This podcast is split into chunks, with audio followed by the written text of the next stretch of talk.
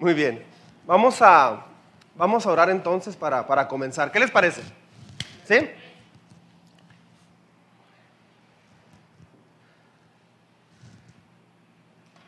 Señor, en esta hora te damos muchas gracias, Señor, por todo lo que has hecho en nuestras vidas. Gracias, Señor, por esta bendición tan grande, por esta bendición tan especial, en que podemos estar aquí, Señor, para escuchar tu voz. Oramos para que tú hables a nuestras vidas. Señor, gracias por esta oportunidad tan grande. No, no nos permitas que esto lo veamos como algo normal. De veras es un privilegio estar aquí, Señor. Gracias porque podemos venir y escuchar y aprender lo que tú tienes para nosotros el día de hoy. Señor, yo, yo hice mi trabajo, yo me esforcé, estuve orando en la semana, estuve preparándome. Hasta aquí llego yo, Señor. Voy a dar lo mejor de mí, pero Espíritu Santo, toma estas palabras y ponlas en el corazón. Espíritu de Dios, abre el entendimiento. Espíritu Celestial, por favor, Espíritu Santo, toca nuestras vidas. Quita todas las eh, barreras, las ideas equivocadas que tenemos y establece tu palabra, Señor, por favor. Te lo pido en el nombre de Jesús. Ayúdame, Señor. Y ayúdanos a todos, por favor. En Cristo Jesús oramos, Padre. Amén. El tema de hoy es un tema muy importante. Sí, siempre dice eso. Pero sí, en realidad, si se fija, es una continuación de lo que ya tenemos dos o tres semanas hablando. Seguimos con ese hilo, con esa situación, con, esos, ah, esa área tan importante. ¿Y cuál es el área tan importante? Que nosotros tenemos un mal entendimiento eh, como cristianos, pensamos que Dios, eh, que hay que esperar en Dios y esperamos que Dios haga algo en nuestras vidas. Pero a veces no siempre Dios lo hace. Eso es porque no sabemos que tenemos una mala actitud. O eso es porque no sabemos esperar en Dios. Mucha gente piensa que esperar en Dios es estar viendo, estar, trabajando, viendo el fútbol, no sé, estar llorando, estar sufriendo. Hay muchas personas que, por ejemplo, tienen una necesidad económica y le piden a Dios que les ayude, pero lo, hacen las cosas con sus fuerzas o sencillamente buscan trabajo con sus fuerzas. No dependen de Dios, no saben depender de Dios. Hay personas que tienen problemas en su matrimonio o en la familia, no sé, y lo tratan de resolver como siempre lo han resuelto. Bueno, hay personas que dedican su vida, su esfuerzo, su talento, su dinero, tiempo, todo. Y después de 15 años o 20 o 30 años, se dan cuenta que estaban poniendo el esfuerzo de la forma equivocada. Entonces el día de hoy yo le voy a enseñar cómo destrabar, cómo ahorrarle hasta 30 años de su vida, o 10 años, o 5 años, o 6 meses, lo que usted guste. ¿Cómo se puede destrabar eso y realmente empezar a crecer? Le voy a dar tres puntos muy, muy importantes y en la semana vamos a trabajar muy a fondo en eso, muy, muy a fondo. Déjese enseñar, eh, como, como dije ahorita, ya, este, hay, un trabajo muy de fondo y, esto es lo que Dios me ha estado llevando, que muchos cristianos no ven crecimiento en sus vidas porque o no saben tomar decisiones correctamente, no saben esperar en Dios, no tienen la actitud correcta ah, y no, no, experimentan el poder de Dios. Entonces, eh, después de la serie de matrimonios, el día de hoy anuncio una, una, serie que vamos a empezar. Esta semana estuve trabajando en toda esa serie. Ya tengo siete temas listos. Este, ah, y esta serie tiene que ver en cómo aprender a tener una vida sabia. La clave para tu vida es aprender a ser una persona sabia, que decide de acuerdo a Dios. Sabia o sabiduría no quiere decir alguien que tiene una carrera o que lee mucho periódico o que lee muchos libros, no. Puedes ser una persona muy preparada, puedes tener seis doctorados y puedes ser una persona totalmente insensata. Entonces, los problemas que tenemos 100% tienen que ver con falta de sabiduría. sigo, sigo en el punto. E, e, e, esta serie va amarrando todo lo que hemos visto desde que arrancó el año. Si usted quiere realmente tener un año diferente, yo le animo con todo mi corazón a, que escuche desde las dos semanas pasadas los mensajes en, en hilación. Escúchelos, repáselos por favor, porque ahí está toda, toda la clave para una vida increíble con Dios. Le doy mi palabra. El día de hoy eh, amarra, sigue amarrando los temas tan importantes. Llevamos tres semanas con estas, o cuatro semanas con temas muy claves. Yo le animo por favor a que siga. ¿Por qué? Porque como su pastor yo le amo y yo no quiero que usted pase un año deprimido, triste, vacío o sin crecer espiritualmente. ¿Amén? Entonces, la semana pasada hablamos de la actitud, ¿recuerda? You know actitud? Ok, ah, no solo es orar, como dije ahorita, y esperar. Bueno, a veces sí, ¿eh? Una que otra vez es horas y esperas y no hay nada que puedas hacer. Sí hay ocasiones donde ya las cosas no dependen de ti. Pero cuando esperas, tienes que tener una buena actitud. Algunos esperan, pero no buscan a Dios en, ese tiempo de espera. O algunos esperan, pero solo esperan en Dios o buscan a Dios para que Dios arregle su problema, no para conectarse con Dios. Escúcheme con mucho cuidado esta, esta frase que voy a decir. La meta no es arreglar tu problema. Tu meta debe de ser Dios. Tu meta no es que se arregle el asunto. Tu meta debe ser Dios. Si Dios es tu meta, si estar en la presencia de Dios, si caminar con Dios es tu meta, ya estás del otro lado. Pero pienso que el 80% de los cristianos no hacen eso. La mayoría tienen como meta que Dios arregle su problema, que Dios les abra puertas, que Dios haga un milagro en su familia, en la salud, trabajo, noviazgo, lo que sea. Entonces, tenemos un problema muy serio.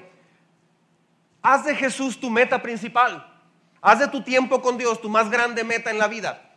Ya lo demás va a ser automático. Es ahí donde empieza una vida sobrenatural. Muchas personas, muchos jóvenes, adultos dicen, yo quiero tener una vida increíble, pero tengo miedo al futuro porque no sé, sí, ese miedo que tienes es precisamente porque tienes como metas escuela, trabajo, no sé, diferentes cosas. Una casa, no sé. La meta principal debe ser Jesús. Si haces de Él tu principal tiempo, tema, propósito, fundamento, estás del otro lado. Mire, vamos a abrir nuestra Biblia, por favor, en Lucas capítulo número 5. Lucas capítulo número 5.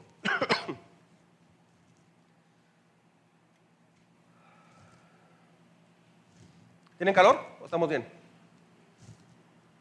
¿Tienen calor? Levanten la mano si tienen calor. Necesito... ¿No? Ok. ¿Tienen frío? Es que nomás están votando como, traemos un índice de votación como de un 20%, hermanos. ¿Tienen frío? Levanten la mano. ¿Tienen calor? Sí, ok. ¿Cómo le hacemos? Por eso Dios no instituyó la democracia, porque es un problema.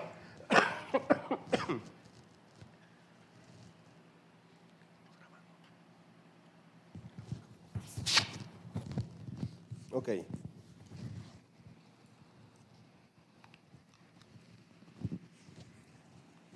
¿Ya lo tenemos? Lucas capítulo número 5.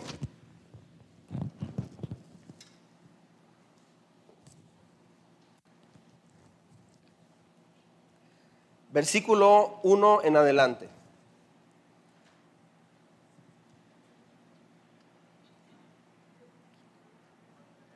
Es que sabe que estoy empezando a sudar y me va a hacer mucho daño. ¿Podemos ver cómo nos sentimos un ratito si ¿Apagamos? Acá está, otra prendida y aquella. ¿Sí? ¿Me ayudas, Daniel, por favor?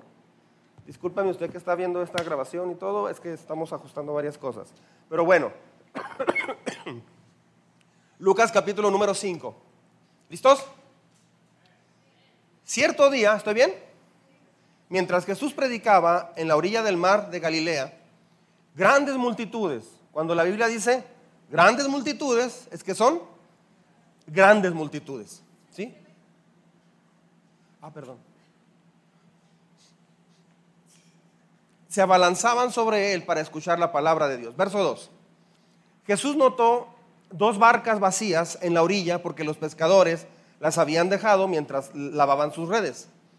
Al subir a una de las barcas, subraya eso en su Biblia, por favor. subraya eso en su Biblia. Una Biblia subrayada no es, no es falta de respeto, ¿eh? Entre más trabajada esté tu Biblia, más limpio va a estar tu corazón. Ah, la Biblia es un libro de trabajo, ¿sí? Dice, al subir a una de las barcas, ahí cambió todo.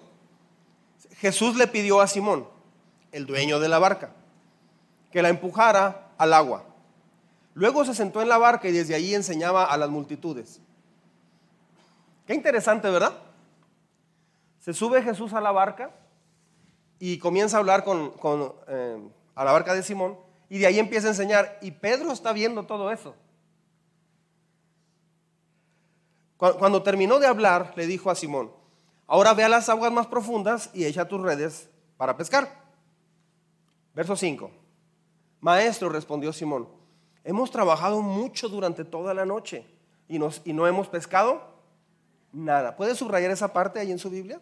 Hemos trabajado mucho toda la noche y no hemos pescado nada. Puro resfrío. Pero si tú lo dices, echaré las redes nuevamente. Jesús le dijo a Pedro, arroja tu red al otro lado. O sea, cuando le dijo eso, Pedro pudo haber contestado, ya, o de hecho le dijo, ya lo intenté. No una vez, toda la noche. Parece un cuadro muy parecido a nuestra vida, ¿no creen? Bueno, tengo buenas noticias el día de hoy. A veces ah, nos frustramos porque así parece nuestra vida. Queremos avanzar, queremos desarrollar, queremos ver que vamos avanzando y vemos a otros que avanzan y parece que nosotros no. El día de hoy le voy a ayudar cómo destrabar, le voy a enseñar con la Biblia cómo destrabar eh, todo eso y, y poder ver que avanzas y creces en el Señor. A veces puedes tener una buena actitud y puedes esforzarte muy duro, pero hacen falta otras cosas. Mire, el profeta Isaías, ay, perdón, no avance ahorita en la lectura, discúlpenme. Isaías 49, verso 4, dice, en vano, ¿lo leemos juntos? En vano he trabajado, he gastado mis fuerzas sin provecho alguno. El profeta se sintió así. Parece que en vano he trabajado. He, gastado mis fuerzas sin provecho alguno. Dios no quiere que desperdicies tu vida. Dios, Dios no te creó para que hagas esfuerzo en vano. Dios no te creó para eso. No te creó para que estés como, como alguien que está empujando. A Sansón lo pusieron a, empujar una piedra de molino. Solo avanzas, pero avanzas en círculos. Así parece a veces nuestra vida. Así que el enfoque de Dios, una vez que ya lo conoces, una vez que entiendes que el camino de Él es mejor que el tuyo, una vez que entiendes que, que, tú no eres nadie para dirigir tu vida y tu futuro, una vez que entiendes que los problemas que tenemos es porque hemos sido nuestro propio jefe, lo primero que Dios quiere enseñarte es lo siguiente. Punto número uno enseñarte a ver tu actitud a la, luz de, la actitud, de, su actitud. Enseñarte a ver. Ver quiere decir analizar, escudriñar, eh, profundizar en tu actitud, en tus actitudes. Pero a la luz de la actitud de Jesús. No a la luz de tu vecino que es muy enojón, sino a la luz de la actitud de Jesucristo. Le puedo sintetizar esto en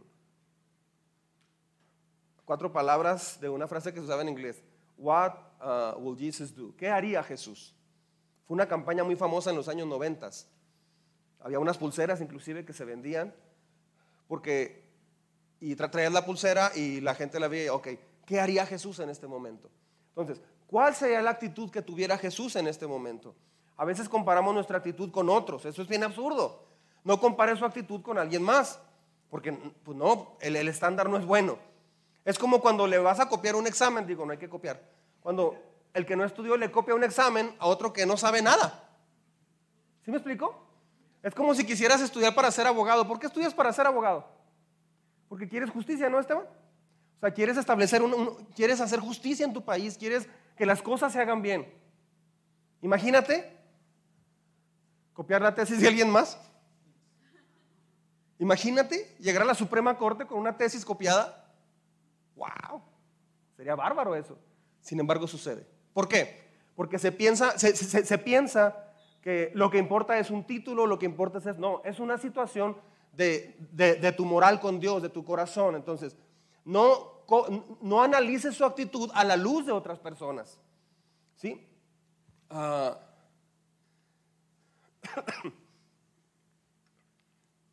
yo, yo tenía un amigo, tuve un amigo en la preparatoria que se llama Daniel. Y Daniel era, era así como tipo güero, así blanco, este, estaba, estaba carita Daniel. Y este, y una vez que fui, fui, por él, íbamos a ir a, pasear, no sé, y, este, no, es que venía de otro lugar. Y quién sabe dónde fueron.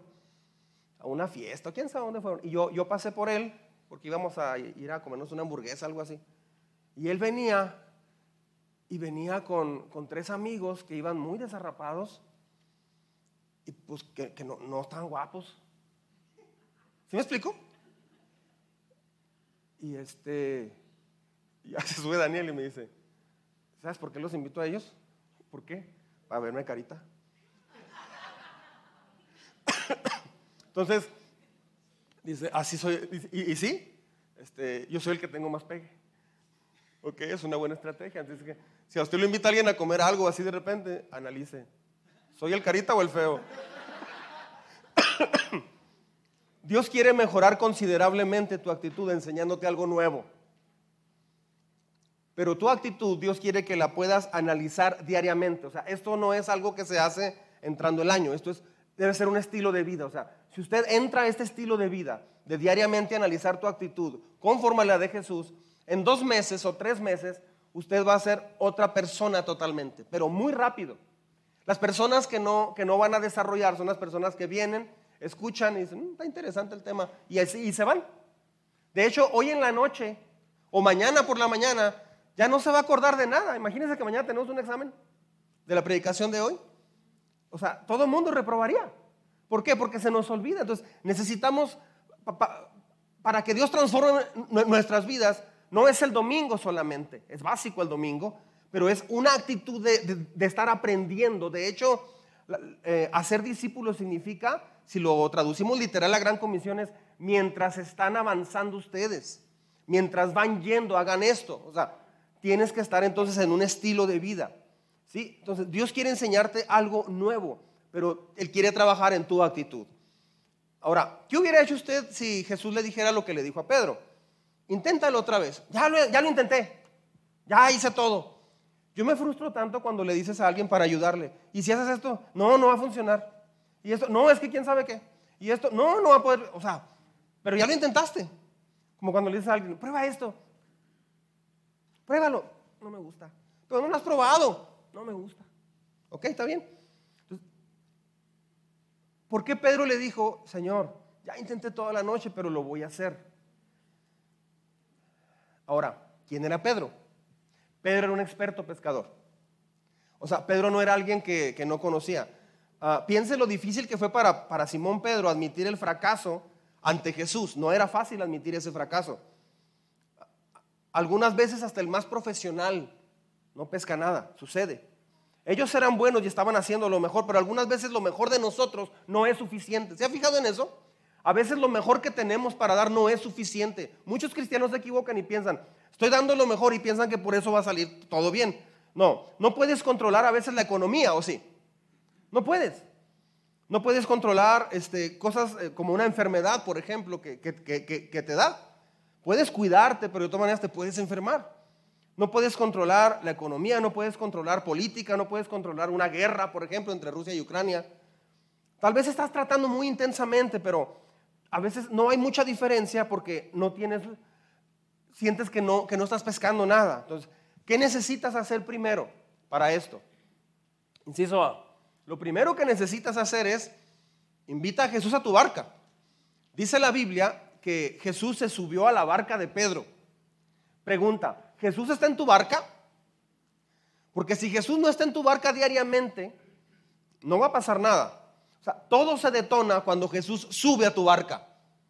No sé cuánto tiempo Jesús ha estado fuera de tu barca, pero cuando Jesús está en tu barca, cuando de lunes a, a domingo tu trabajo es ese, tu vida es esa, todo comienza a cambiar, todo se comienza a transformar.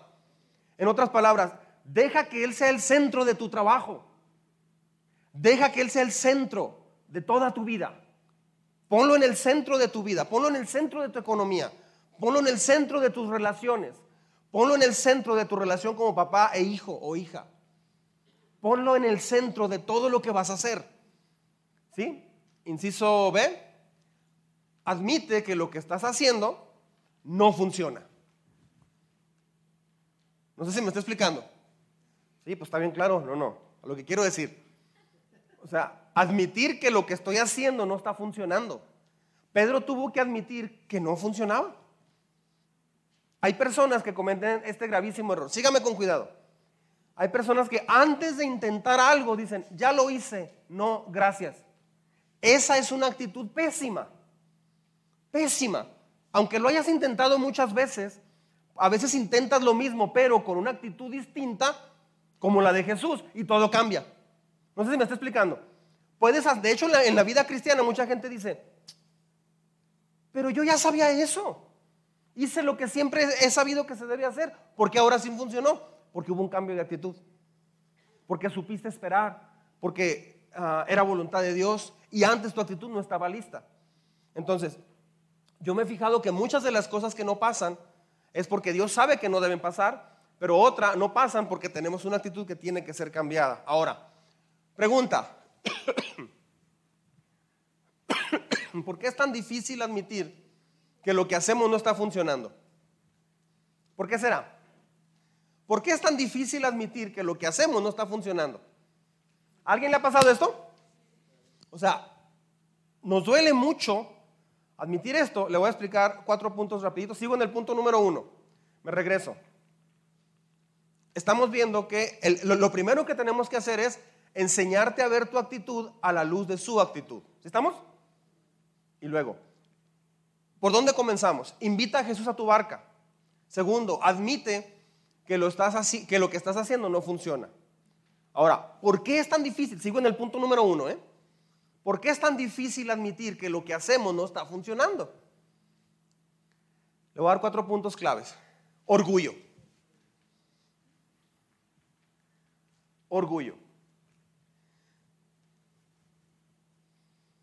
No quieres que nadie sepa que no puedes manejar la situación. ¿Quiénes son expertos en esto? Uh, mucha gente. En la política no se diga. O sea, a mí nunca me ha tocado ver, creo que una vez me tocó ver a, un, político, un presidente, no sé si era gobernador. decir, sí, es que hicimos esto, esto, nos esforzamos, pero no funcionó, no dimos resultados. Tenemos que implementar otras cosas porque no nos funcionó, nos equivocamos. Nomás una vez me ha tocado en, en 52 años que tengo. Típicamente los políticos culpan a alguien más, alguien en, el trabajo culpa a otra persona. Toda persona que, que tiene orgullo va a tener problemas en su vida matrimonial, con su familia, está llevando el timón él mismo o ella misma. Esa persona dice, no necesito ayuda, yo sé cómo hacer las cosas. Entonces, el orgullo es que tú sabes, tú puedes hacer tu propio plan, Ah, sin que te corrijan, tú puedes hacer lo mismo que esa persona. El orgullo comienza a decir, ¿y quién eres tú para guiarme? ¿O quién eres tú para decirme esto, para corregirme? Si yo también estoy preparada o también estoy preparado. Esa es la raíz del orgullo. Nunca Dios va a bendecir una persona con orgullo, jamás, nunca. Entonces, traes daño a tu, a, tu vida, a tu futuro, a tu matrimonio, ah, si eres joven, pues a, a, todo tu futuro. ¿Por qué? Porque no tienes una actitud correcta. Dios quiere desarrollar eso. El orgullo es justamente eso. Entonces, debemos de estar siempre trabajando qué actitudes tenemos, porque a veces tenemos actitudes de orgullo. Orgullo, una persona orgullosa batalla mucho para reconocer que se equivocó. Batalla mucho. Entonces, entre más orgullo tengas, más vas a batallar en avanzar en tu vida. Sí vas a avanzar, pero te va a llevar el triple de tiempo. Tal vez podrías haber avanzado en seis meses lo que no has avanzado en cinco, seis, siete, ocho años. ¿Por qué? Porque Dios está enfocado en tu actitud. Amén. Entonces hay que trabajar en el orgullo, no para tener más orgullo, sino para quebrarlo. Yo puedo, ese es el otro, o autosuficiencia, que es lo mismo. Yo puedo, o un sinónimo es, o, decir lo mismo, mejor dicho, es autosuficiencia. Piensas que puedes, es, primo hermano del orgullo, pero dice, es una persona que dice que piensa manejar todo por sí mismo. Aunque esté trabajando 12 horas diarias, esa persona dice, yo puedo hacer las cosas por mí mismo, no necesito ayuda de nadie. Escuche bien, esa es la más grande mentira. Todos necesitamos ser corregidos, ser instruidos, ser reprendidos, ser enseñados. Todos, todos, empezando por mí. Muchas personas piensan que yo por ser pastor no necesito eso. Sabía que la persona, déjeme le digo esto, la persona que más es reprendida, corregida, instruida y enseñada soy yo. Creo que soy la persona que más errores le, señala a Dios. Creo, de veras, creo que soy la persona que más está bajo la lupa de Dios, bajo la lupa de ustedes, bajo la lupa de mi esposa, bajo la lupa de mis hijas, bajo la lupa de, de todo mundo. Yo estoy bajo la lupa de todo mundo y estoy bajo la lupa de Dios. ¿Por qué? Porque ¿cómo Dios va a tratar con una persona que dice, yo, yo, yo sí soy autosuficiente, yo sí puedo? Jamás, jamás. Entonces, pensamos que podemos manejar las cosas, pero nadie podemos hacer eso. Entre más rápido aprenda que usted no es autosuficiente y aprenda a ser enseñable y buscar ayuda de alguien más y sea humilde, más rápido va a crecer más rápido va a crecer. Dios bendice esa actitud. Entonces, tu actitud, compárala con la actitud de Jesús. Ah, tercero, terquedad. You know terquedad? You know mula? you know, no sé qué más. Una vez estaba, a ver si me acuerdo cómo era. Estaba el leopardo y el burro. Estaban platicando. You know burro, donkey. Ahí, estaban los dos platicando y le dice el burro, si sabes, me encanta el color morado del pasto. Le dice leopardo. Leopardo dije sí. No, pero el pasto no es morado. El pasto es verde. No, no, discúlpame. No, no. El pasto es morado. O sea, yo sé que es morado y de ahí no me va a sacar leopardo, espérate, espérate, se estaba comiendo una cebra por ahí. Ay, perdón, perdón. ¿Le sucede en la vida real? Discúlpenme. Ok. Ay, pero qué mal chiste, ¿verdad? Perdón, allá en casa, discúlpenme. Cuando comemos hamburguesas, ay, bueno, ya. Este, entonces, uh, hasta se me olvidó lo que iba a decir. ¿Sabes qué? Mira, ¿Qué te parece si vamos a hablar con, con el rey? Órale. Y van con el león. Van con el rey león. su majestad, muy buenas tardes. Nos permite dos minutos de su tiempo. Sí, pasen, acérquense. Se acercaron. Y empieza a hablar el burro. Dice, es que el leopardo trae un problema. Dice que el pasto es verde solamente vengo a consultarle para que le explique que el pasto es perfectamente morado. Dice, sí, tienes razón. Este, tú te puedes ir y tú, Leopardo, tienes un mes de cárcel. El pasto es morado, le dice León. Y se va. No, no le dijo el pasto es morado, le dijo, él tiene razón. Y se va, se va el burro bien contento. Dice Leopardo, ¿Qué? O sea, ¿qué? Era de Los Ángeles, dijo, ¿what? O sea, ¿qué? Y entonces le, le dice el león, ah, ¿por qué crees que te estoy castigando? Pues porque estás equivocado también tú, ¿no, señor rey? O sea, el pasto es verde, todos lo sabemos. Dice, sí, el pasto es verde. Entonces, dice, no te estoy castigando por el pasto verde o morado, sino, ¿por qué te pones a discutir con un burro? ¿Qué caso tiene? ¿Para qué discutes con un burro? No, pues es cierto. Hasta fue con gusto. Al mes. Entonces, este, terquedad es una persona que difícilmente se va a abrir a que le muestren algo. Son personas que te dicen cómo hacer algo, pero tú no les puedes decir cómo hacer algo. Si tú les explicas de una receta, vas a la mitad de la receta, ni te están escuchando porque ellos dicen, yo tengo una mejor receta que la tuya. O sea, difícilmente eres una persona abierta a que te muestren una mejor manera de hacer las cosas.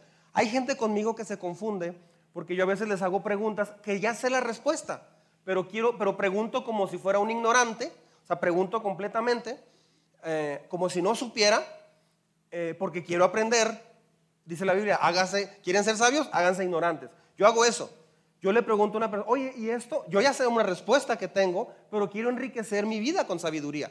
Quiero otra, otra opción. La persona me dice, ah, no, entonces la persona a veces toma, no siempre, pero muchas veces me ha tocado que cuando le pregunto hacia alguien, dice, ah, este no sabe. Y me empiezan a decir cosas como si yo no supiera. Pero yo los escucho bien, con amor, para aprender algo más. Me he fijado que aprendo más. Pero tienes que hacerte ignorante, o sea, porque si haces una pregunta, ah, no, no, eso sí, eh, eh, eso ya lo sé, no, también ya lo sé, ah, ah ok, no, está bien, y te vas. No, escucha, porque vas a crecer y vas a aprender mucho. ¿Me estoy explicando? Entonces, terca es una persona que se está equivocando en algo, pero no lo reconoce. O sea, no lo reconoce. Y el otro punto es miedo. ¿Sí? Miedo. O sea, estamos hablando de cómo cambiar tu actitud. ¿Sí? ¿Cuáles son las eh, áreas de, principales? Hay más, pero solo menciono estas cuatro que, te afectan. El miedo es otra. Nos da miedo pisar terreno nuevo. Nos da miedo hacer cambios en nuestra vida. Ah, batallamos para admitir que hemos pescado toda la noche y de nada sirvió. Una mujer me dijo una vez, me está diciendo, dimos un curso que, que es de consejería bíblica, y me dijo esa, esa, esa persona, Usted me está diciendo entonces que tengo 14 años de cristiana y no he cambiado absolutamente nada. Le digo, yo no estoy enseñando eso. Estamos enseñando cómo Jesús quiere que vivamos. Por eso no estoy viviendo nada de lo que dice la Biblia entonces. Sí, pero yo no tengo la culpa. Me decía, entonces eché a perder 14 años de mi vida. Digo, no sé. No sé qué dice la Biblia. Se, trabó, de hecho, las siguientes dos lecciones estaba con cara de frustración. Nos duele a todos mucho reconocer que el tiempo que ha pasado se nos ha echado a perder. Nos duele mucho. Ah, cuando gastas en algo, inviertes en algo, no sé, imagínate quien invirtió en, una, empresa, tenía 10 millones de dólares y los invirtió todos en comprar Olivetti cuando hacía máquinas de escribir. Y, ándale, que a los tres años salen las computadoras y se hacen más populares. ¿Qué pasó con esas empresas? Pues hicieron eh, máquinas eléctricas y como pudieron, pero nunca llegaron a igualar a la computadora. Nunca. tarde o temprano, por mucho esfuerzo que hicieron, la computadora sustituyó las máquinas de escribir. nos da miedo admitir que algo que invertimos o algo que hicimos no era lo correcto. Muchas mujeres se frustran con su esposo o al revés, o los hijos con los padres o los padres con los hijos los nenes con los nenes, bueno, este, la gente se frustra y dice, entonces fue Diokis todo esto? ¿Fue Diokis? ¿Perdí mi tiempo? Tenemos miedo de que la gente nos tenga en menos porque perdimos tiempo, porque no, no dimos resultados. Tenemos miedo de, que Jesús suba a nuestra barca porque no sabemos a dónde, que, a dónde nos va a llevar. O sea, ya no voy a tener el control de mi vida. El miedo es algo bien importante que, nos afecta. Esa actitud de miedo no te va a ayudar para que Jesús haga su voluntad en tu vida. Deja a un lado el orgullo, la terquedad, el miedo, la autosuficiencia y vea cómo Jesús lleva su barca y va a llenar su barca hasta que rebose. Dice la Biblia que ya no hallaban cómo subir la red con tantos peces. Señor, en tu nombre lo voy a hacer. Tuvieron que pedir ayuda a otra barca para subir los peces. ¿Cuál es la enseñanza? Cuando tienes una actitud correcta a pesar de todo el esfuerzo que has hecho, a pesar de que eres experto, a pesar de que eres un, máster como pescador, pero no funcionó, no te puedes basar a tu experiencia, a que tú sabes. Me estoy explicando, o sea, a veces las personas con más necesidad son los que más Biblia saben muchas veces, ¿eh? Porque ya tienes el concepto, ya sabes, mucha gente me dice, sí, ya sé, Dios no quiere eso. Sí, pero sí, ya, ya lo sé también, Dios tampoco quiere esto otro.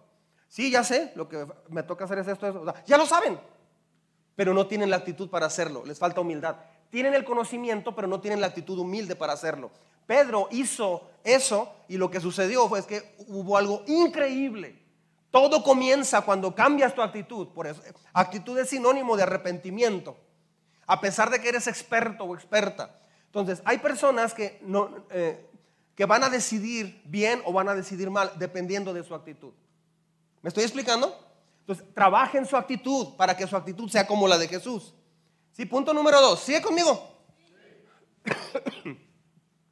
Para que no desperdicies tu, tu vida, Dios quiere enseñarte a darte cuenta que en tus fuerzas no funciona. No funciona. ¿Sí? No funciona en tus fuerzas.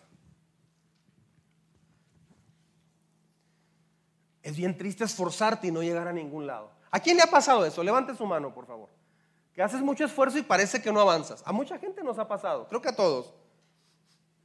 ¿Conocen a la actriz uh, Meryl Streep?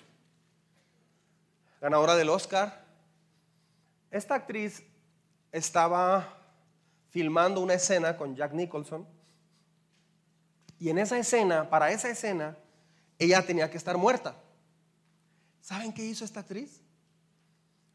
Pidió que le llevaran no sé cuántas bolsas de hielo. Y se metió en hielo por un buen tiempo. Salía y se volvía a meter. Y se hicieron varias tomas. Ahora, e-, ella hizo eso, se empezó a poner obviamente como un color azulito. Así morada, sus labios se, cambiaron, todo, así. Y ella lo estaba haciendo. Llegó un momento donde dijo, ya estoy lista. Y luego la, cargaron, la pusieron, la, acomodaron. Este, no sé cuánto tiempo duró en hielo. Hicieron varias tomas y salió impactante porque la actriz no se movía nada. Uno de los que estaba allí, en, lo, que el director estaba grabando, se acerca al director y le dice, señor director, se me hace que no está respirando. Pero el, el director dijo, sigan rodando. Siguieron rodando. Ahorita vemos. Cuando terminó la escena, cuando terminó la escena, pasaron todavía más de cinco minutos y ella estaba igual.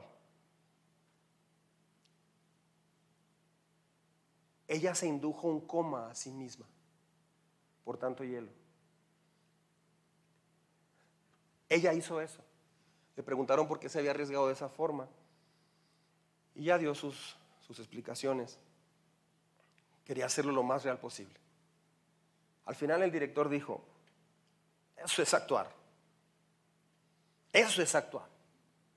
Joaquín Phoenix hizo la película El Joker, yo no la vi, se me hace muy depresiva, pero dice que estuvo 50 días, creo, en un hotel, a oscuras y leyendo puras cosas muy tontas. Y dice que después de la película tuvo que ir a un psicólogo. O sea, mucha gente se esfuerza en muchas cosas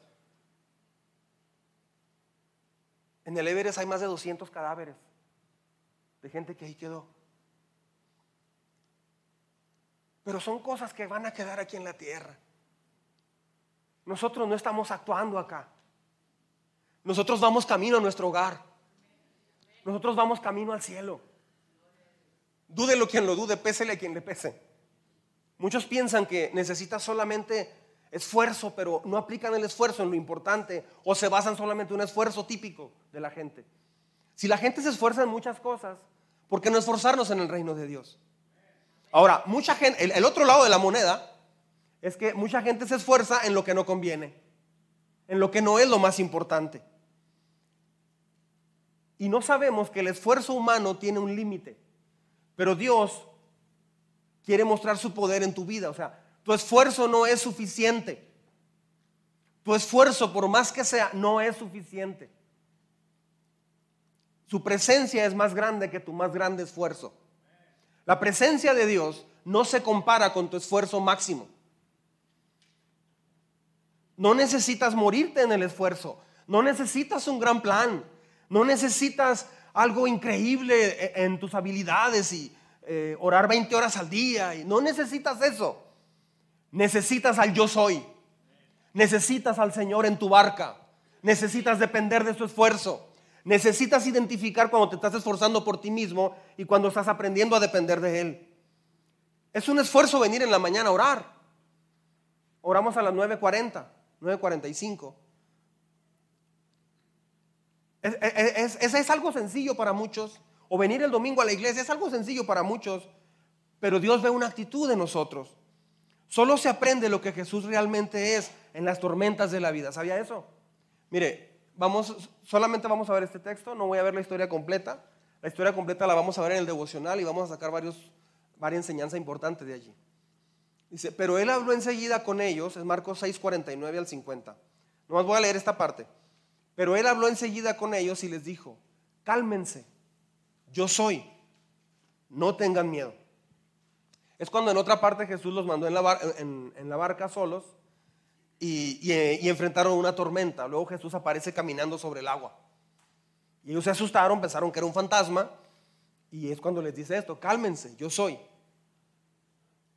Solo se aprende de Jesús en las tormentas grandes. Pero si tuviéramos una actitud mejor, si usted analiza la vida de Moisés, 40 años fueron para moldear la vida de Moisés. Entonces, hay personas, el apóstol Pablo aprendió en poco tiempo muchas actitudes muy buenas.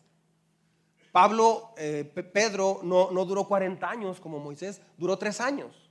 Y Dios lo comenzó a usar de una manera increíble. Entonces, no necesariamente tienes que pasar 40 años, ¿eh? Tiene mucho que ver la rapidez con que entiendas la actitud, cómo, cómo nos afecta. Y tiene mucho que ver ahora, en este punto que estamos viendo, que es este. Darte cuenta que en tus fuerzas no funciona. En tus fuerzas está muy limitado. Se necesita depender de Dios. No es solo un buen maestro. No es alguien que habla con mucha ética. Él es Dios y Él es creador del universo. Así que Jesús se acercó a ellos caminando y al verlos se asustaron Ah, pero les dijo, cálmense, yo soy.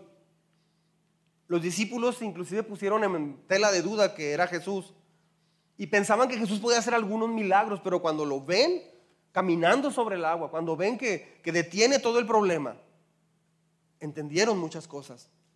Entendieron que Él es el gran yo soy. Él es el yo soy. Yo soy significa muchas cosas. Significa yo soy todo lo que tú necesitas. Señor, pero estoy pasando por esa etapa. Yo soy quien te va a ayudar en esa etapa. No dice yo fui. No dice yo seré. Dice yo soy, ese presente. Yo soy. Yo soy. Dios te quería bendecir hace un mes, te quiere bendecir hoy y te quiere bendecir dentro de un mes. Pero depende de tu actitud, depende de mi actitud. En el texto anterior de Lucas vemos, vimos la pesca milagrosa. Uh, en el... Y aquí vemos un milagro increíble de Jesús caminando sobre el agua. En griego es ego ima, o griego eh, ego ima, quiere decir yo soy. ¿Por qué es tan importante? Jesús está diciendo, no necesitas tener miedo, no necesitas estar frustrado, sudando, quebrándote la espalda, no necesitas eso. Sí va a haber etapas de trabajo y esfuerzo, claro, pero asegúrese de que su esfuerzo vaya de acuerdo a Jesús. Vaya de acuerdo a la, actitud de Jesús y vaya de acuerdo a estar dependiendo del, del poder de Dios, no de tu poder y tu fortaleza. Otra vez, a veces te esfuerzas en vano porque estás con una actitud equivocada y a veces te esfuerzas en vano porque estás haciéndolo con tus fuerzas. ¿Me estoy explicando? Imagínate tener una vida donde estás con la actitud equivocada y con tus fuerzas. Ya, ya, o sea.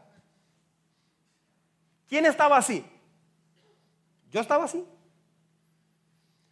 La actitud equivocada y el esfuerzo equivocado, con tu fortaleza.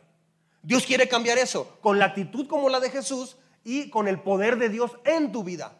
¿Cómo se activa el poder de Dios en tu vida? Buscándolo, juntándote con Él, planteándole lo que, lo que sientes, cómo vives, tus anhelos, preguntándole qué quiere Él que hagas tú. Él es Dios y eso es suficiente para todos. Si en este momento está pasando usted por una tormenta, no necesitas necesariamente un trabajo, no necesitas necesariamente tal o cual cosa. Necesitas primero a una persona. No es un buen plan lo que necesitas. Necesitas a Jesucristo en tu, en tu barca, en tu corazón genuinamente, pero en toda la extensión de la palabra. Tu vida no va a cambiar si vienes, escuchas y te vas. O sea, de veras, no va a cambiar, va a seguir todo igualito te vas a seguir sintiendo igual. Es más, vas a batallar más todavía. Porque vas a oír que Dios hace cosas grandes, pero no ves que en ti pasa algo. ¿Sabes qué, está pasando? No te estás esforzando en el poder de Dios. No estás dependiendo del poder de Dios. No, no tienes la actitud que Jesús quiere que tengas. No necesitas un nuevo objetivo este 2023. Necesitas al Señor Jesús en tu vida. Necesitas a Dios en tu corazón. Cuando pasas por una tormenta, Dios no pasa apático, desinteresado. Él dice, yo soy, yo te voy a ayudar en esta tormenta. Entonces, tus sueños a tu manera no funcionan, mis sueños a mi manera no funcionan. ¿Por qué? Es el tema de hoy. Es, Dios quiere enseñarte a ver tu actitud a la luz de su actitud. Y Dios quiere que te des cuenta que con tus fuerzas no funciona. Tercero y último punto. ¿Es el dueño, es el sueño de Dios o tu propio sueño? Ese es una buena, un, buen punto, ¿no? Sígame con mucho cuidado. ¿Es el sueño de Dios o tu propio sueño?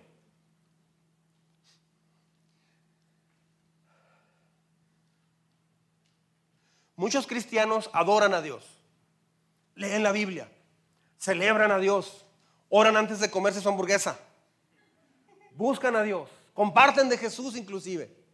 Pero ¿sabe qué sucede? Y es más, toman cursos, aprenden, crecen. Pero hay un problema. Tienen una actitud que no es como la de Jesús. Hacen las cosas con sus fuerzas. Y tercero, están viviendo para sus propios sueños. imagínate las tres cosas juntas. ¿Qué porcentaje de cristianos en el mundo cree que están viviendo así? O sea, tienen Biblia, aman a Dios, van a la iglesia, bla, bla, bla, pero la actitud está equivocada. Dependen de sus propias fuerzas para hacer las cosas y las fuerzas son para seguir sus propios sueños. Esa persona no va a crecer ni avanzar en su vida. Pero ¿qué pasaría si cambias tus sueños por los que Dios tiene para ti? Entonces, ¿es tu sueño o es el sueño de Dios? Cuando vives el sueño que Dios tiene para tu vida, tienes el poder de Dios a tu disposición. Y entonces las cosas personales que anhelas muchas de esas Dios te las empieza a conceder. ¿Por qué? Porque ya tienes otra actitud. ¿Me estoy explicando? Recuerdo que un amigo siempre le estaba adorando a Dios con las manos levantadas y lloraba y era muy sensible a Dios. A mí me impactaba porque siempre lo veía llorar. Se llama Enrique. Y yo lo veía y wow, bien sensible a Dios, pero un hombre así increíble. Él había salido de drogas, era peleonero, así, así, de lo peor. Y era un hombre completamente transformado. Cuando yo llegué a la iglesia por primera vez en el 90, me impactó mucho su, la manera como él era sensible a Dios. Empezaba la alabanza y él empezaba a adorar. Así, y era bien sensible al Señor. Él era carnicero en esa época. Y me acuerdo que una vez lo vi, después de como dos o tres años, lo vi y estaba en la alabanza así. Entonces dices, ah, caray, ¿qué pasó? Después de tres años ahora está muy callado. ¿Qué le pasó? ¿Te acuerdas, Polo? Y este. Y otra vez al otro domingo, igual. ¿Qué le pasó? Y ese día fue en la tarde él, al, al voleibol. Y me acuerdo a la reunión de hombres y le pregunté, ¿estás bien? Dice, no, no estoy bien es que me nombraron jefe de todo el departamento de no sé qué y así ya está, estoy ganando el doble. Y ya van tres domingos que estoy pensando en qué me voy a gastar el dinero que traigo. O sea, el dinero me ganó. No le estaban pagando 100 mil pesos. Si ganaba mil, le estaban pagando dos mil. O sea, la cantidad con el dinero no es el problema sino la actitud del corazón. El dinero no es malo, ¿sí sabía eso? Un amigo en el trabajo me decía, el dinero es malo como el diablo. Es más, una vez me dijo, no me pagues. Así me decía, no me pagues. No, pues tengo que pagar. No me pagues, loco. Así me decía. No me pagues, el dinero es malo. Un día lo llevé a su casa y pasamos por una cantina y lugares así. Mira, ahí, ahí quedó todo. Lo que me pagaste. Por eso es malo el dinero. Luego pasamos por un así donde hay chicas así, todo, chicas pobres. Eh, o sea, sin ropa. o sea, donde no entramos, pasamos por la carretera. Aclarando.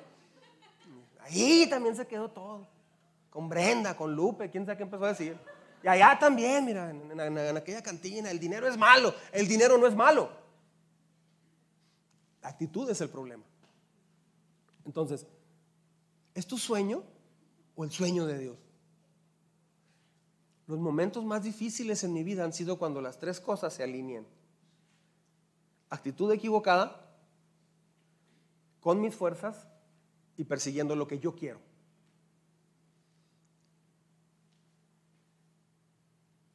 Ah, ¿Es tu sueño o el sueño de Dios?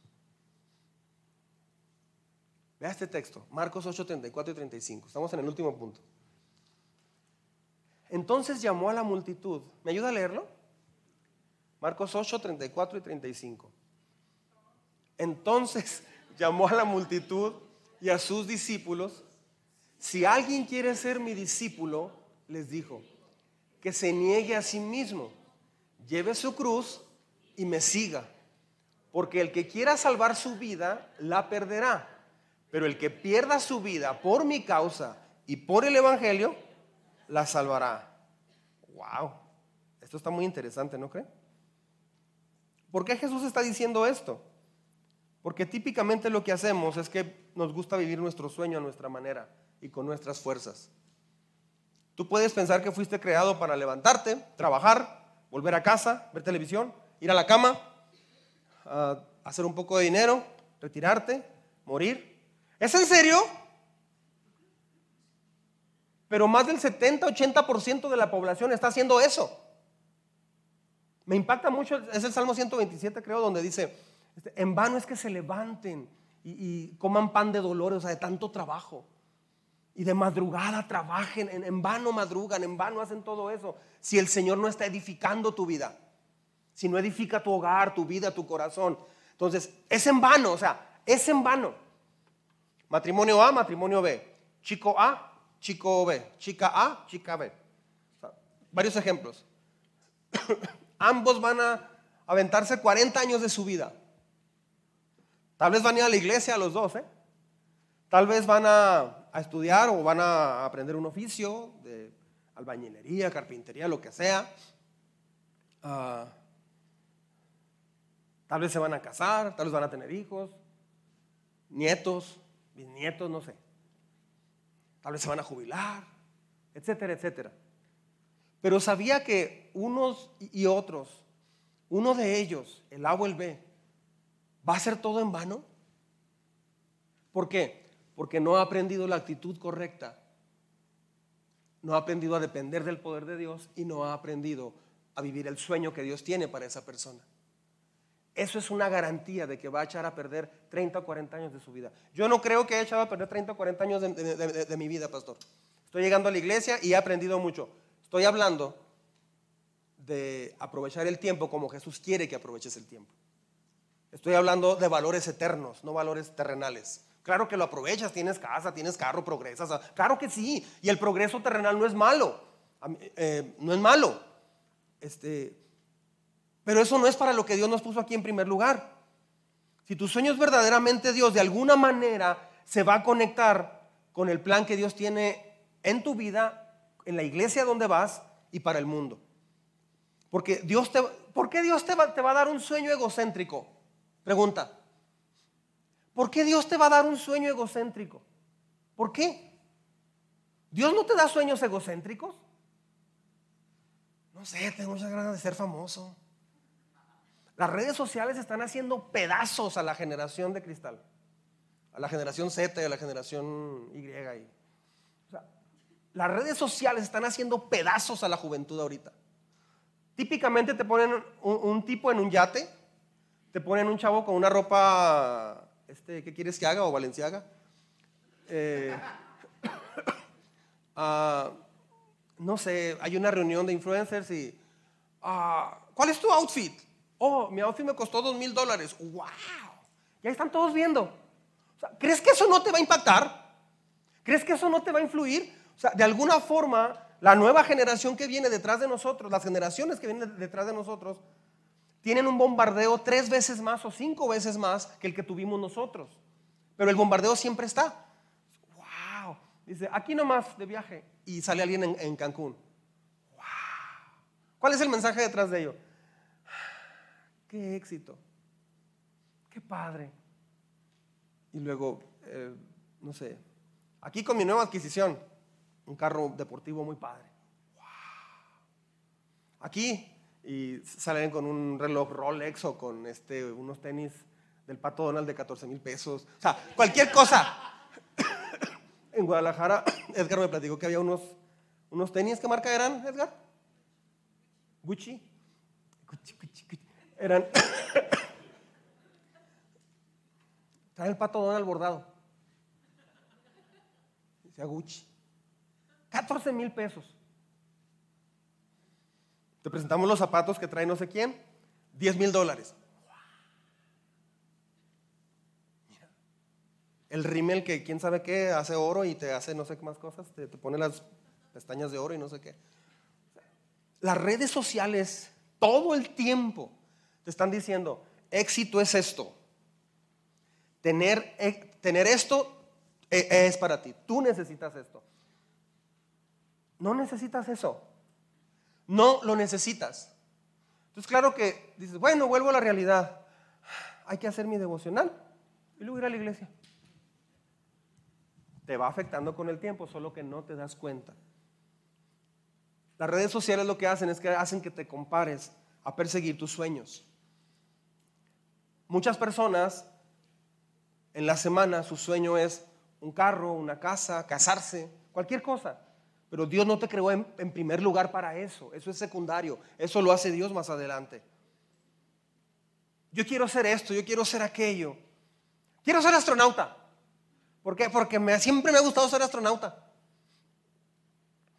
¿Por qué? A veces seguimos sueños sin meditar en ellos. Y a veces hasta los anunciamos sin meditar en ellos.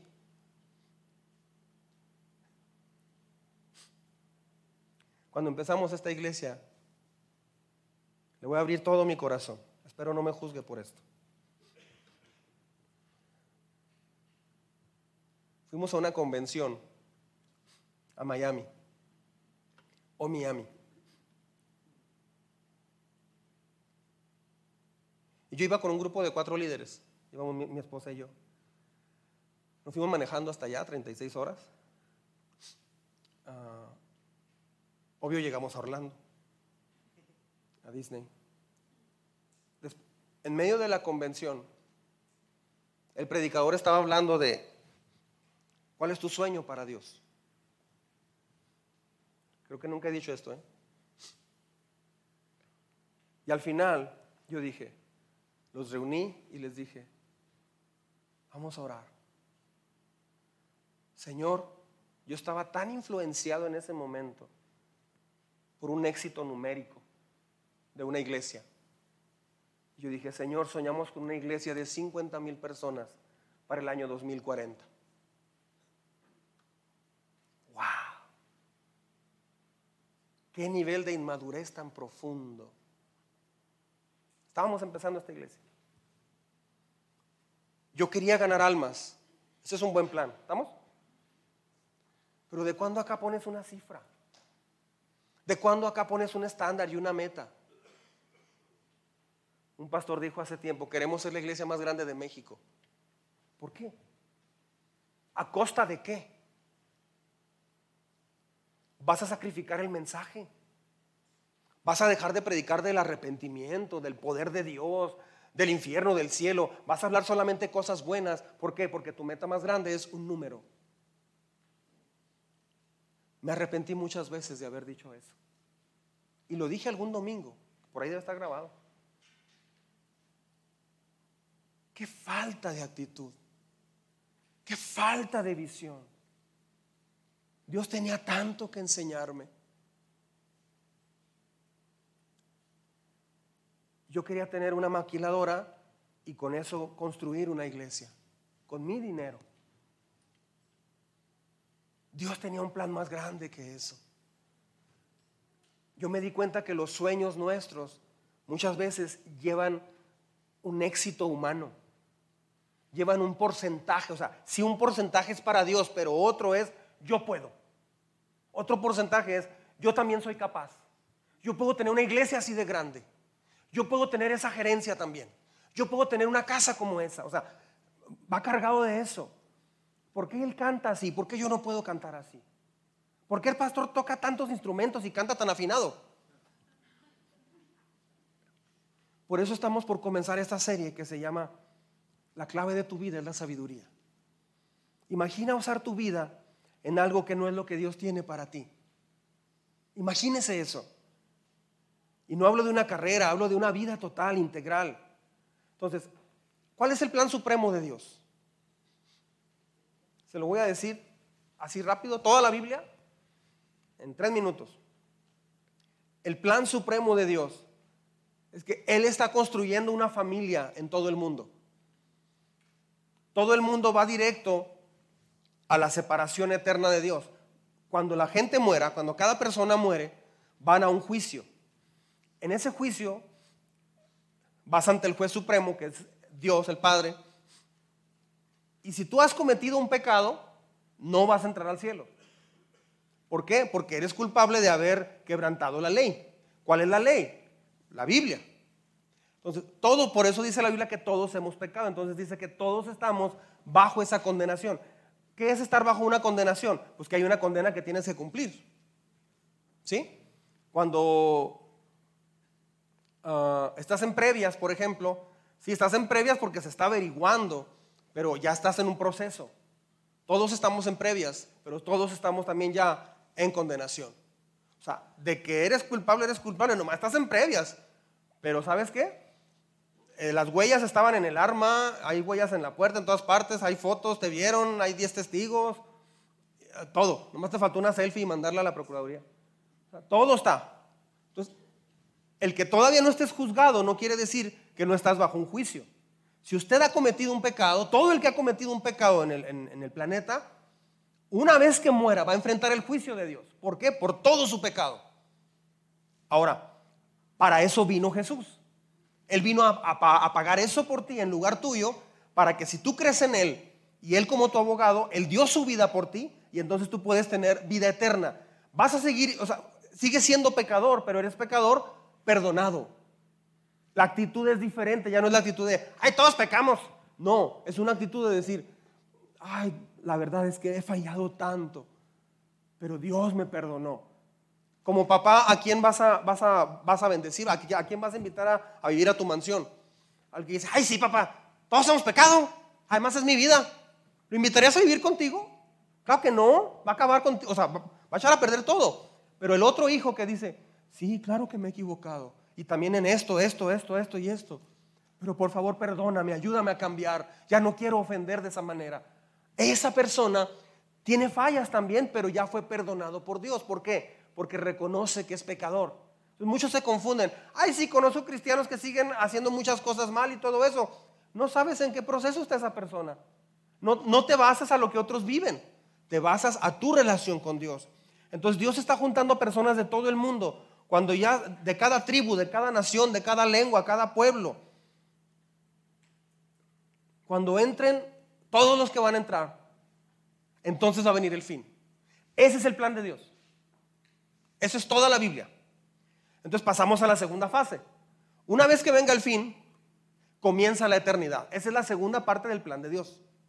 Allí comienza la eternidad. ¿Se da cuenta que muchos estamos preocupados por muchas cosas menos por el plan de Dios? Cuando entiendes el plan de Dios, se le llama la gran comisión, entiendes que lo, más importante es el plan de Dios, no tu propio plan. Claro, para eso tienes que estudiar, trabajar, para tener una vida aquí y tienes que ser de buen testimonio, pero ya tu trabajo es una herramienta a través de la cual la gente te conoce y ve que eres distinto. La gente te va a preguntar, oye, ¿y tú por qué hablas así? ¿Tú por qué no vas con nosotros a este lugar? ¿Tú por qué vives de esa forma? Ah, mira, es que yo vivía de esta forma, pero un día me di cuenta que, Dios es real. Fui, empecé a ir a una iglesia y mi vida comenzó a cambiar. Comencé a, acercarme a Dios, empecé a tener una relación más cercana con Dios, empecé a leer la Biblia, empecé a orar y mi vida ha ido cambiando. Soy otra persona. Puedo decirte que tengo una relación estrecha personal con Dios. No lo veo cara a cara, pero he sentido cómo Él me ha cambiado siento una paz. Pero entonces, cuando, dijiste que hablaste con él ayer, sí, no quiere decir que lo vi uno a uno, pero a través de la Biblia él me habla. O, o, cuando estoy orando siento su voz también. Pero mi vida es otra. yo comprobé que Dios es real. Esa es una persona que está en el plan de Dios. Entonces, el trabajo solamente es para que vivas y el trabajo es una bendición. Lea Eclesiastes y verá qué bendición es el trabajo. Este, pero el trabajo es un medio para el plan de Dios. El matrimonio es un medio para el plan de Dios. El matrimonio en sí no es, me quiero casar para tener compañía y ser feliz. Esa persona que ni se case es candidato al divorcio, pero así rápido. Esa persona va a echar a perder a la otra criatura. Si te casas por casarte nada más por tener compañía, ¿para qué? O sea, ¿por qué? Está bien, es tu plan, es, es tu propósito, pero el matrimonio no es solamente porque quiero tener compañía. Eso es una parte nada más. ¿Compañía para qué? No, pues para esforzarnos y llevar a los niños a la escuela por 20 años y luego trabajar otros 40 y luego morirnos. Esa no es la vida para la que Dios te creó. Por favor, o sea, se tiene que reaccionar al respecto porque mucha generación está pensando en eso. Ven un yate, ven una casa, ven aquí, ven esto. Híjole, quiero casarme para eso. Imagínate, ya me vi. Una casa así en tal parte, con carros así, poder viajar, poder esto. Está bien, eso no es pecado. Pero esa no es la base primordial. Dios te creó para algo mucho, pero mucho más grande. ¿Me estoy explicando? Se llama la gran comisión. La, gran comisión es tu comisión. Dios te salva para eso, para que entres a su plan. Si usted no quiere entrar a su plan, si usted dice, no, yo no más quiero recibir la bendición, yo quiero venir el domingo, es todo. No más. Está bien, es decisión suya. Pero entonces entras a tu actitud, a, tus, a tu propio esfuerzo y a tus propios sueños. Usted decide. Usted decide. Es decisión de cada quien. Pero Dios hoy me, dio este mensaje para venir y ponerle como un, futuro, una película de su futuro. A eso me llamó Dios hoy. A decirle, por favor, haga una pausa Analiza tu actitud. Analiza si estás viviendo en el poder de Dios. Analiza si tu sueño realmente es tu sueño o es el sueño de Dios. El sueño de Dios es más grande que cualquier cosa en el planeta. Por el sueño de Dios usted está aquí. Por el sueño de Dios usted pudo sentir su presencia un día. Por el sueño de Dios alguien te invitó a esta iglesia. Alguien hizo la gran comisión. Por el sueño de Dios yo a los, a los 20 años de edad decidí rendirle en un retiro de jóvenes por el sueño de Dios. Yo le dije sí al sueño de Dios a los 20 años. Usa mi vida, usa todo lo que quieras hacer en mi vida. No me importa nada. Haz todo lo que quieras. Pero yo quiero ayudar a la gente a que, a que despierten, que vuelvan en sí y dejen de perseguir sus sueños y se den cuenta de que Dios es real. Ayúdame a eso, Señor. Híjole, no sabía en la que me iba a meter.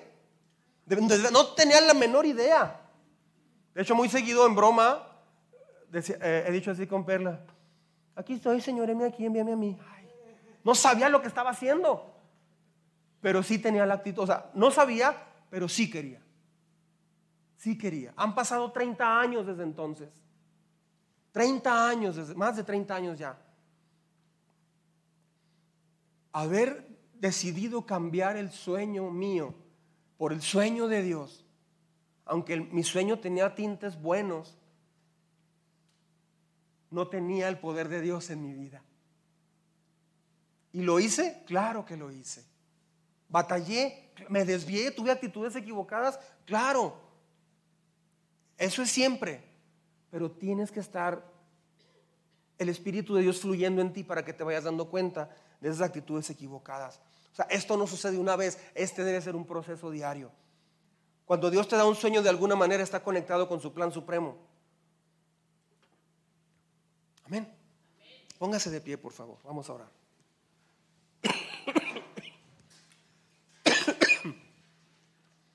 Vamos ahora, vamos a tener un momento muy importante con Dios.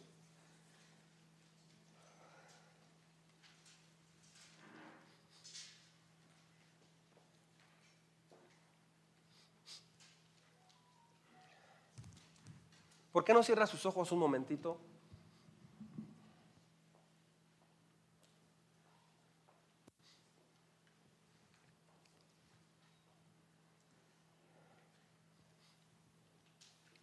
Y vamos a Vamos a tomar un tiempo. Yo he hecho mi parte y usted ha escuchado con atención. ¿Qué sigue? Sigue tomar decisiones. Sigue reconocer actitudes. ¿Qué sigue? Sigue reconocer si estamos luchando con nuestras fuerzas o estamos dependiendo del poder de Dios. ¿Qué falta? Falta sincerarnos y llevar nuestros sueños al Señor.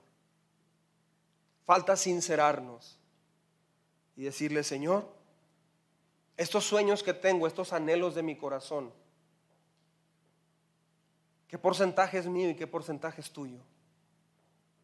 ¿Qué tanto hay de tu plan en mis planes, Señor?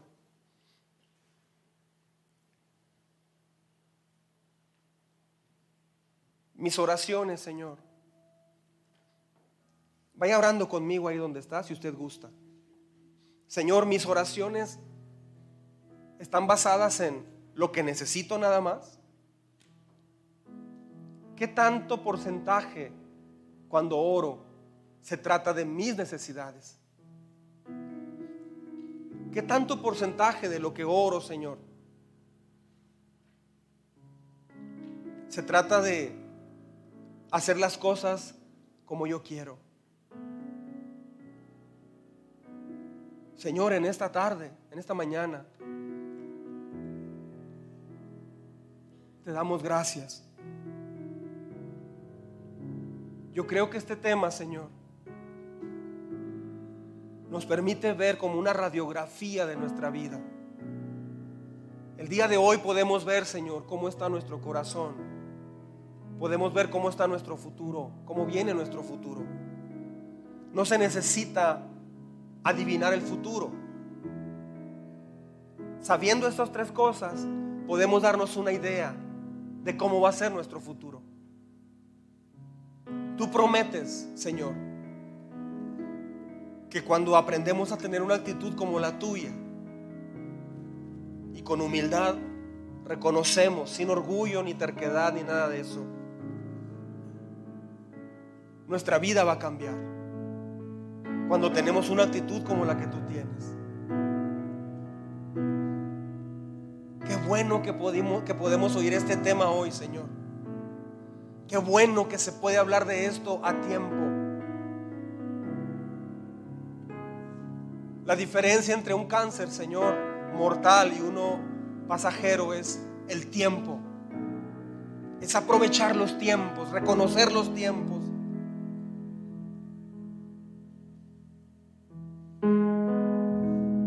Señor, enséñanos, por favor, a no a no guiar nuestra vida con nuestra fuerza.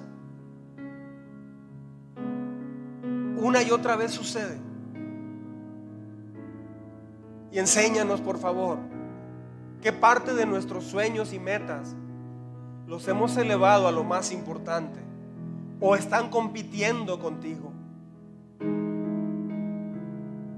Señor, a veces esperamos que cumplan nuestros sueños y entonces te seguimos. Si no respondes a nuestras peticiones para nuestros sueños, pareciera como que no existes, pareciera como que no tienes poder pero jamás vas a tener poder para nuestros propios sueños. Jamás tu poder se va a manifestar para cumplir nuestros caprichos, Señor. Sin embargo, cuando cambia nuestra actitud, dependemos de tu poder y rendimos nuestros sueños a ti y abrazamos tu sueño, a veces nos cumples cada cosa y cada antojo que no son necesarios.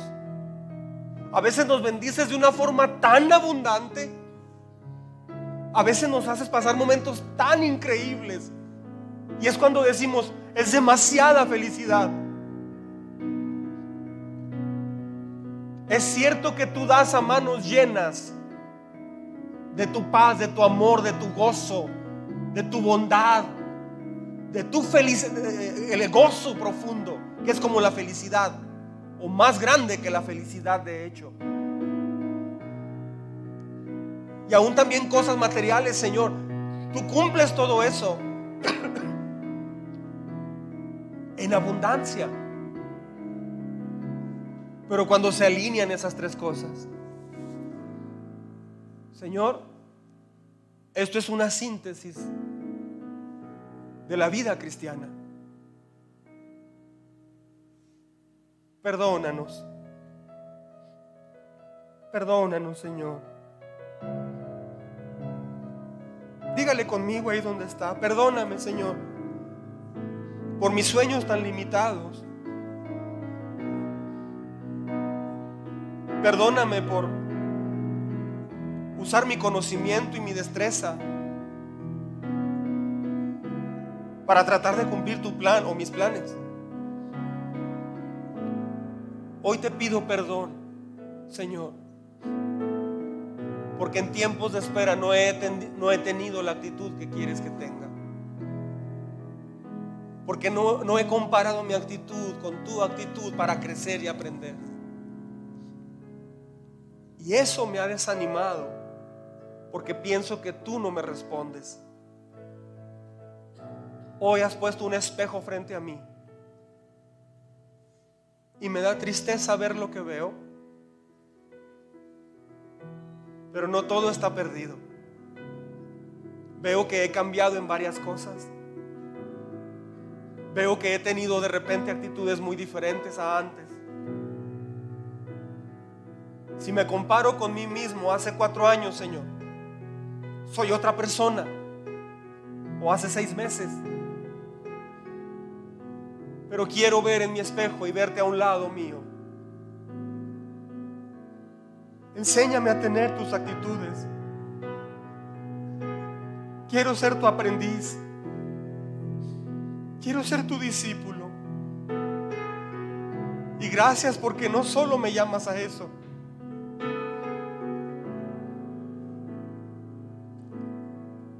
Nos has amado tanto. Dígale, vamos. Me has amado tanto que me llamas hijo de Dios, hija de Dios. Gracias. No lo merezco, Señor. Muchas gracias.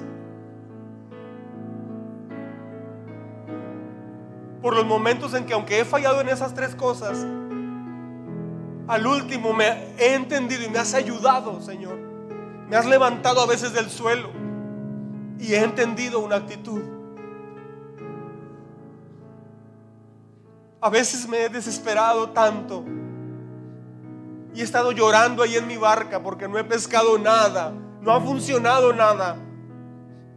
Parezco estar olvidado ahí en la noche. Mientras otros traen mucha pesca, yo nada. Pero gracias porque a la mañana siguiente siempre has llegado.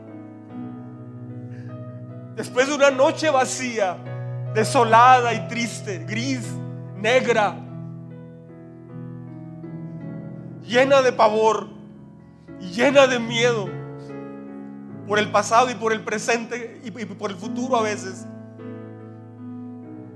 Siempre llegas a la mañana siguiente. Y siempre te has subido a mi barca otra vez.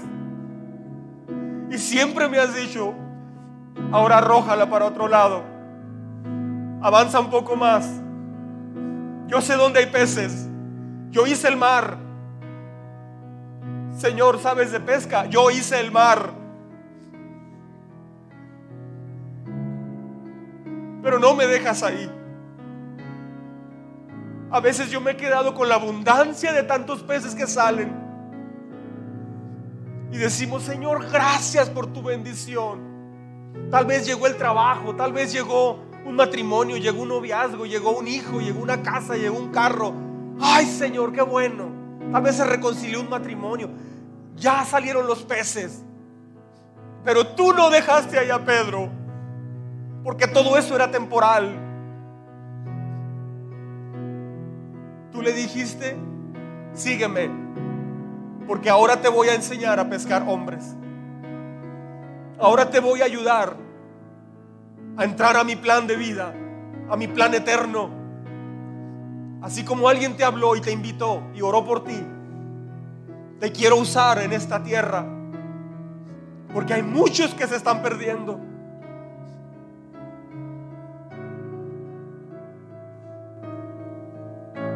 Gracias porque a pesar de todo nos invitas, Señor. Nos invitas a tu plan, a tu sueño. Gracias. No nos dejes quedarnos celebrando en la barca con el éxito temporal llena de peces. Tú siempre tienes algo mucho más grande. No nos permitas quedarnos con el sueño limitado aquí en la tierra. Enséñanos a soñar con tu sueño, con tu plan, con tu anhelo. Gracias por tanto amor. Gracias por tanto cariño. Gracias, Espíritu Santo, por estar aquí.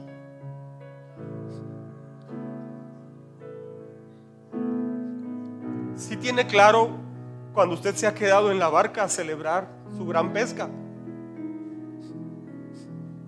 Cuando finalmente hubo esa sanidad. Cuando finalmente nació aquel niño que no iba a nacer. Cuando se logró lo que usted tanto quería. Pero eso no es todo en la vida. Dios no te salvó para eso. Eso va a ser algo común cuando entras al sueño de Dios.